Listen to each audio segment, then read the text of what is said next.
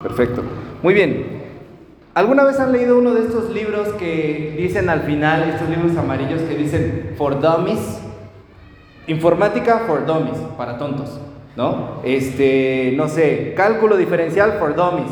Este, que eh, no sé, puede ser otra cosa que eh, contaduría for dummies, para tontos, ¿no? Para que, puedas, para que puedas aprender de manera sencilla. Hay toda una serie de libros, son unos libros así de gruesotes, son guías que eh, te intentan hacer que el aprendizaje que tú tienes sea más sencillo, ¿no?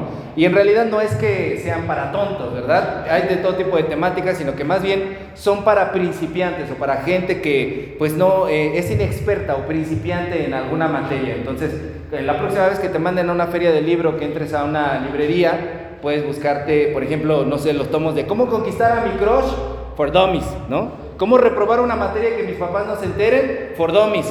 ¿Cómo hacer bien para los que ya son más grandes? ¿Cómo hacer bien tu currículum y hacer una buena entrevista de trabajo? For dummies, ¿no? O cómo no caer en las redes de una de estas empresas que son de telemarketing o donde te van a poner a vender perfumes?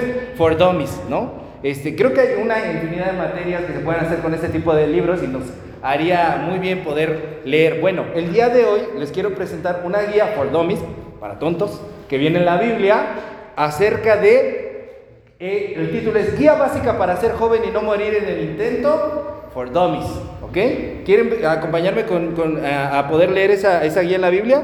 ¿Sí? A ver, por favor, abramos la Biblia en Efesios 5, ahora sí es esgrima, Efesios capítulo 5, versículos 15 al 20. Efesios capítulo 5, versículos 15 al 20. Cuando lo encuentres te puedes poner de pie por respeto a la palabra de Dios, vamos a leer de pie esta porción de la escritura y vamos a ver esta guía for dummies. Claro que sí. Efesios 5, Efesios capítulo 5, versículos 15 al 20. Pues ya verán por qué en mi iglesia nunca ganamos en esgrima. estamos trabajando en eso, estamos trabajando en eso. Muy bien. Bueno, vamos a darle lectura poco eh, todo, al, todo el pasaje y ahorita lo vamos a ir desmenuzando. ¿Ya lo tienen? Ok, vamos a leer juntos. Dice, mirad pues con diligencia cómo andéis, no como necios, sino como sabios, aprovechando bien el tiempo, porque los días son malos. Por tanto, no seáis insensatos, sino entendidos de cuál sea la voluntad del Señor. No os embriaguéis con vino, en lo cual hay disolución, antes bien sed llenos del Espíritu, hablando entre vosotros con salmos, con himnos y cánticos espirituales, cantando y alabando al Señor en vuestros corazones, dando siempre gracias por todo al Dios y Padre, en el nombre de nuestro Señor Jesucristo. Amén. Muy bien, pueden sentarse. Miren, les voy a explicar la guía que contiene cinco sencillos pasos para cómo ser joven y no morir en el intento for dummies. Ya te aprendí hoy una frase en inglés. Mamá ya sé hablar inglés, ya sé decir una frase for dummies. Ok, paso número uno. Lean conmigo otra vez, por favor, el versículo 15. Mirad pues con diligencia cómo andéis, no como necios, sino como Paso número uno, ser joven no es sinónimo de ser tonto, de ser bruto. Así como, si alguien por ahí dijo, ¿qué? ¿Cómo? ¿Por qué no me lo dijo antes? Bueno, a menudo muchas personas cuando se preguntan qué significa ser joven, muchas personas llegan a decir que, bueno, es joven, es la edad de la punzada, es la edad de la, de, la necedad, es la edad este, pues de la inmadurez, están chavos, todavía no saben, ¿no? Les falta experiencia. Y alguien eh, del de tu liga, el que se cree más grande, por ejemplo, no sé, en por ejemplo, sería Gerardo, no sé, diría así, estás chavo, chavo, tú no le sabes a esto de las ligas, todavía estás chavito, ¿no? Eres todavía intermedio, es más, te acaban de pasar de principiante, no sé cómo estás aquí. Muchas personas creen que esto de ser joven significa que eres eh, ignorante, pero que, ser joven significa estar incompleto o que es ser inexperto. Pero por definición, lo que significa ser joven en el diccionario, tú lo puedes buscar y lo que significa ser joven es algo que está en, en las primeras etapas de su desarrollo. En las primeras etapas de su desarrollo, que no es lo mismo que ser bruto, ¿verdad? Algo que apenas está iniciando. Yo sé que muchos de ustedes, cuando sus papás les piden que hagan algo, se escudan tras el no puedo, estoy chiquito, ¿no? Y no puedo, mamá, no puedo ir solo a la escuela, hacer un trámite, ordenar una pizza, ¿no? Te confundes al momento de ordenar una pizza, o que te mandan solo al banco y no puedes hacer el pago del megacable o la compañía que tú tengas. E, e, es una situación que a veces pensamos, no puedo, estoy chiquito. Pero lo que nos dice la Biblia el día de hoy es que ser joven no significa ser necio, ser bruto o ser tonto. Dice que todos podemos ser sabios. Todos podemos ser sabios, incluso si tú eres joven. Así que no importa las descalificaciones que alguien te haya hecho, que te hayan menospreciado, que te hayan dicho que tú no puedes opinar en la iglesia. ¿Quién, quién forma parte de un gabinete dentro de su liga de jóvenes? A ver, alce la mano los que son parte del gabinete. ¿No les ha tocado, ya pueden bajarla por favor, no les ha tocado esas situaciones como de que ustedes proponen una idea y la Junta de Administradores Sacrosanta e Inmaculada dice que no, porque los jóvenes siempre tienen las peores ideas, los jóvenes siempre tienen las, las ideas que están más chuecas, que están más mal hechas, bueno, no importa las, descalificaciones que te hayan hecho, las burlas que te hayan hecho por el, por solo hecho de ser joven. La Biblia el día te dice, de hoy te dice que la sabiduría está al alcance de tu mano. Entonces, apréndetelo bien. Si te han menospreciado por estar joven, por estar pequeño, la Biblia te dice que tú puedes ser sabio. No te sientas inseguro de ti mismo. No te sientas insegura de ti misma. Deja atrás los miedos, deja atrás esos temores, esas inseguridades. ¿De qué tal que si lo hago y me equivoco y me critican y todo sale mal? ¿Y qué tal que yo lo echo a perder todo? Es que nosotros estamos jóvenes, nosotros no podemos. Yo he escuchado a un gabinete de una iglesia en Extlalpan, otro en Extlalpan, no el que donde yo soy pastor, que a veces también tienen esa idea, así como de que nosotros no podemos. Pero creo que el día de hoy la Biblia nos dice esto. Ser joven no es sinónimo de ser bruto. Ahora, vamos al paso número 2. Lee conmigo por favor el versículo 16. ¿Qué dice? Aprovechando bien el tiempo porque los días son malos. Este paso de la guía de cómo ser joven y no morir en el intento for dummies es aprovecha bien el tiempo. A ver, quiero que sean honestos. Alce la mano quien ya terminó su tarea de lunes. ¿Quién ya hizo su tarea de lunes? Solo, solo él tenía tarea para el lunes. Solo él. ¿Cómo te llamas? No, ahí atrás, ¿cómo? ahí? ¿Y si la acabaste? ¿Es en serio? Sí, por supuesto, lo digo. Sí, ¿cómo duda de mí, pastor? ¿Y los demás no tenían tarea o qué? ¿No? Ya son jefes, ya son maestros, ¿no? Miren, vivimos en una cultura de la procrastinación. ¿Qué dijo el pastor dentro del templo? No procrastinarás. Procrastinación significa que retrasas las cosas y no las, haces y, las dejas hasta el último. Tenemos una cultura bastante fuerte en nuestro país de que los mexicanos hacemos todo hasta el último. Y es verdad, yo creo que a veces en sus vidas es bastante cierto que en los tiempos, los recursos no les dan, porque ustedes, pues muchos de ustedes tienen que salir muy temprano de su casa para dirigirse a su lugar de trabajo o de estudio. ¿A qué hora se paran ustedes? Siete y media, por acá siete y media, ¿quién más? Seis, a las ocho, a las cuatro, ¿te paras a las cuatro? Tú ya, eso es esclavitud, ¿sí sabían? Ya se abolió la esclavitud. Bueno, se paran desde muy temprano para dirigirse a sus lugares de estudio o de trabajo y es cierto, a veces los tiempos son difíciles. Pero aunque los días sean malos, como dice aquí en la Biblia, Dios siempre nos da la capacidad de poder administrar nuestro tiempo. Dios te dio la capacidad de poder administrar tu tiempo. Es decir, puedes aprovechar el tiempo que ahorita tienes como joven e invertirlo en miles de cosas. Puedes hacer miles de cosas. Esta es la etapa en la que puedes descubrir muchas cosas. Hay una realidad más allá de la pantalla de los dispositivos móviles que tienes. Hay una forma de entretenerse y divertirse más allá de las reuniones de cada fin de semana para embriagarse. No eres oficinista ni eres obrero para estar esperando el fin de semana. No tengo nada en contra de los oficinistas y obreros.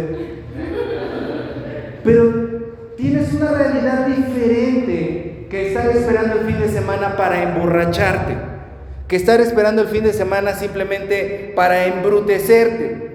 Este es el momento exacto de, tu vida en donde tú puedes conocer, puedes hacer, puedes educarte. Arte, ciencia, cultura, deportes. Puedes tener infinidad de cosas en las cuales puedes eh, ordenar tus tiempos e invertirlos. Entonces, si vas a utilizar un dispositivo electrónico, el que sea que tengas, utilízalo bien. A veces me sorprende mucho cuando hablo con mis chicos y no saben que hay opciones en su teléfono que les sirven para administrar sus tiempos. Ah, yo no pensé que nada más traía el Free Fire, ¿no? Pensé que nada más traía eso. Tienes una agenda, tienes un cronograma, tienes recordatorios, tienes alarmas que puedes programar para poder llevar tus tiempos. Entonces, aprende a organizarte y disciplínate a poder invertir bien tu tiempo. Porque sabes que el tiempo no va a volver jamás. Jamás. Y me ha tocado aconsejar a algunos muchachos que me dicen, pastor, ¿qué consejo me puede dar? Duerme bien. Duerme bien. Ese es un, consejo que yo le doy a la juventud. Duerme bien porque quienes ya trabajan, alza la mano quienes ya trabajan, ¿pueden dormir igual de bien? Es una maldición. El tiempo ya no vuelve atrás. Y ahorita que ustedes pueden dormir, están viendo una araña tocando la canción de un videojuego 10 horas seguidas en YouTube. ¿No? Están desperdiciando el tiempo a las 3 de la mañana haciendo ese tipo de cosas. Aprovechen bien el tiempo. Es el segundo paso de la guía. Tercer paso de la guía básica para ser joven y no morir en el intento for dummies. Versículo número 17. Léanlo por favor en voz alta, yo los oigo.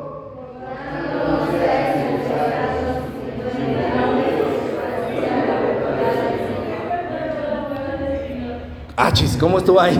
Ellos tenían la Biblia, la 1909, ¿no? Y esto de acá ya era traducción moderna. Bueno, miren, centren sus ojos en ese versículo. Dice que deben buscar la voluntad del Señor. La traducción, nueva traducción viviente, dice que no seas impulsivo, insensato, no insano, insensato. Dice que no seas insensato, no seas impulsivo. Debes de buscar la voluntad del Señor. Entonces, paso número 3 de esta guía, controla tus impulsos. Controla tus impulsos. Te quiero dar una noticia. Tú tienes algo en común con un zombie.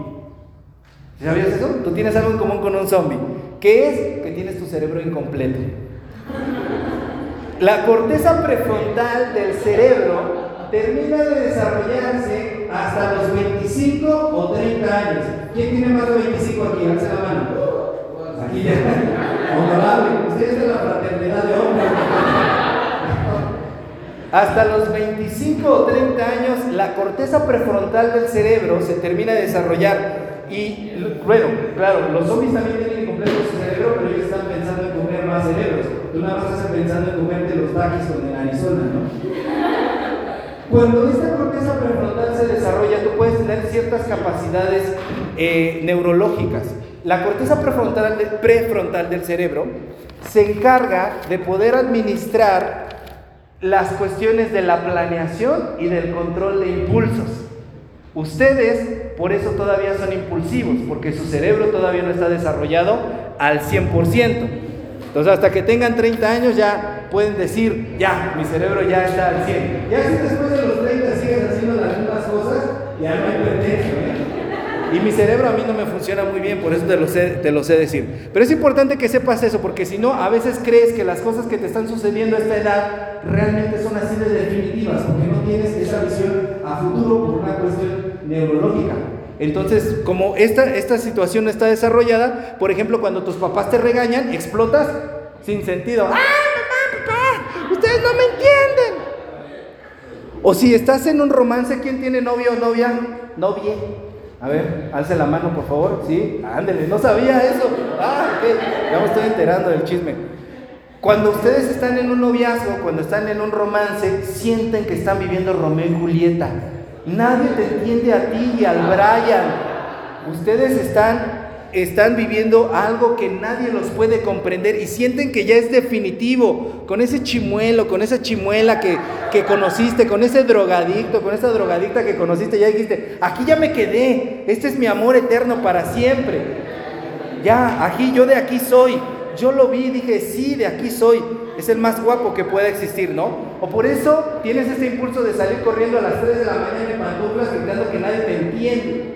Porque todavía esa cuestión no está desarrollada al 100%. Tú tienes que ser consciente de esto para poder buscar no tus impulsos, no tu insensatez, sino poder buscar la voluntad de Dios.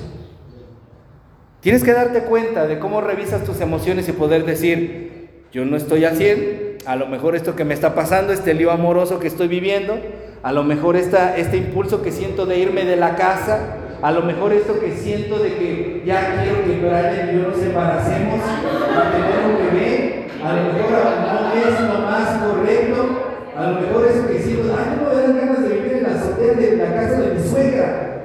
No, que puedas de vivir, con tus suegros, dice el, Jared. A lo mejor no es lo más correcto. Tienes que pensar antes de actuar. Porque sabes qué? Una vez que tu cerebro esté terminado después de los 30 años, de lo que hayas hecho antes de esa edad, podrías arrepentirte. ¿Quiénes de los que están aquí que tenemos más de 30 años se arrepienten de una cosa que hicieron antes de los 30 años? Yo soy el Alza su mano, por favor, sean sinceros. Y no, no te lo están inventando. Gracias, hermanos. Así que el tercer paso de esta guía dice, no seas impulsivo, controla tus impulsos. Vamos por el paso número 4 de esta guía básica para ser joven y no morir en el intento. Versículo 18, por favor, léanmelo.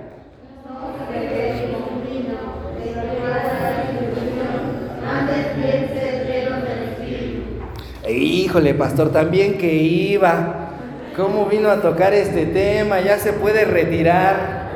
Paso número cuatro, no tengas vicios. ¿Cuál es tu vicio? El chocolate por ahí. Mira, eso sí salió así. Honestidad. Yo voy a decir, sean sinceros. ¿Cuál es tu vicio? Yo sé que muchos de aquí que están en la... Ajá, mi vicio es Cristo, yo puro Jesus, ¿no? Jesus, Dios mío, yo me levanto en Diosito, yo como soy adicto a estar orando y alabando al Señor, ¿no? Ese es mi vicio. Pero si eres honesto, todos nosotros tenemos un vicio. Un vicio lo que hace es que te domina. Y a mí me encanta decir esta etimología. Dominar viene del latín dominus y dominus significa Señor. Tu vicio se vuelve tu Señor. Tu vicio se vuelve tu Dios. Tu vicio se apodera de tu vida. Tengo muchachos en mi liga que son adictos, tienen un vicio con un señor llamado Don Julio.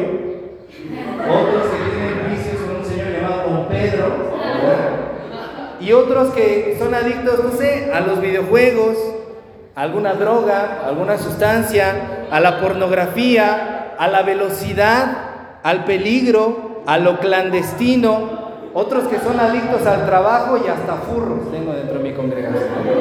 Tengo de todo dentro de mi congregación. Es bastante colorida la congregación que yo, que yo pastoreo. Entonces, a veces ocupamos un vicio tenemos un vicio porque queremos llenar los vacíos existenciales que hay en nuestro corazón. Traumas que desde la niñez hemos tenido y queremos taparlos de algún modo porque no queremos sentir esa tristeza.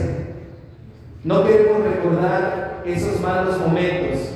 No queremos que alguien toque ese tema que nos duele y por eso nos metemos en algún vicio para que se nos olvide en algún momento. No es algo que nos hace sentir mejor, sino algo que nos, que nos ayuda a poder olvidar la tristeza. Y como no tenemos eso y como el ser humano vive llorando lo que no tiene, pues al rato todo, todo mundo tenemos algún vicio, ¿no? Pero la palabra de Dios el día de hoy nos dice que si realmente quieres llenarte de algo, a ver, ve por favor conmigo de nueva cuenta el versículo 18, si quieres llenarte de algo, dice, antes bien sean llenos del Espíritu Santo de Dios. Hay cosas en tu vida que te dolieron. Yo no sé si tus papás se separaron.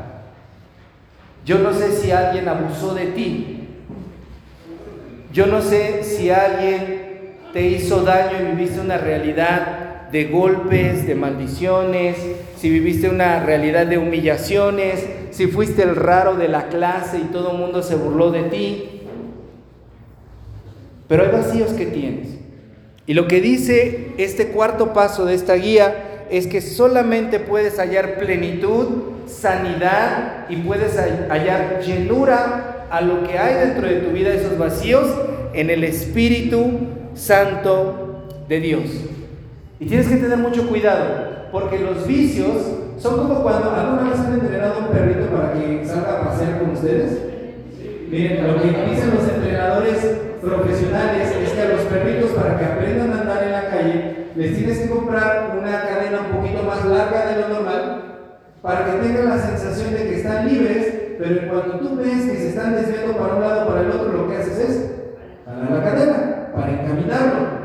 Bueno, vicios son el que trae la cadena y el perrito eres tú. Cuando intentas salirte de un vicio, cuando intentas abandonar un vicio, te da la sensación de que andas libre, hasta que intentas salirte lo único que tiene que hacer es jalarte la cadena. Y cuando te jala la cadena, te lastima y te mantiene en donde Él quiere que tú estés. Tienen que tener mucho cuidado de quién tiene el control de sus vidas. Tienen que tener mucho cuidado de no caer en ninguna situación que los domine. Paso número cuatro de esta guía para ser joven y no morir en el intento, no tengas vicios. Vamos llegando al paso final. Por favor, léanme los versículos 19 y 20.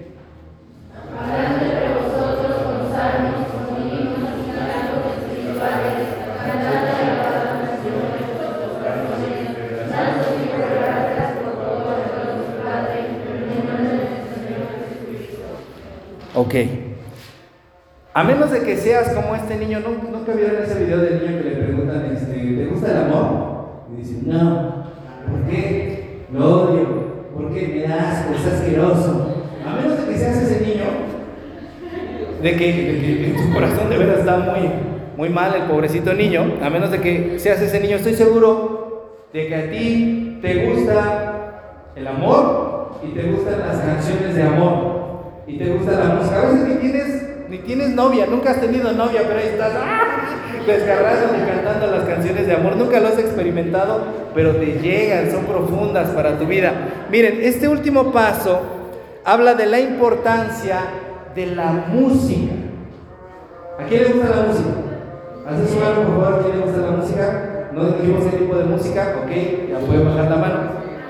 Este, miren, la música es muy importante en la juventud y en la adolescencia. Nunca vuelves a escuchar las canciones, pongan atención en esto, nunca vuelves a escuchar las canciones como en la adolescencia y como en la juventud. Es una etapa mágica, es una etapa mágica en la que cierras los ojos, te pones los audífonos y te pierdes en el máximo volumen, te revientan los tímpanos repitiendo una sola canción una y otra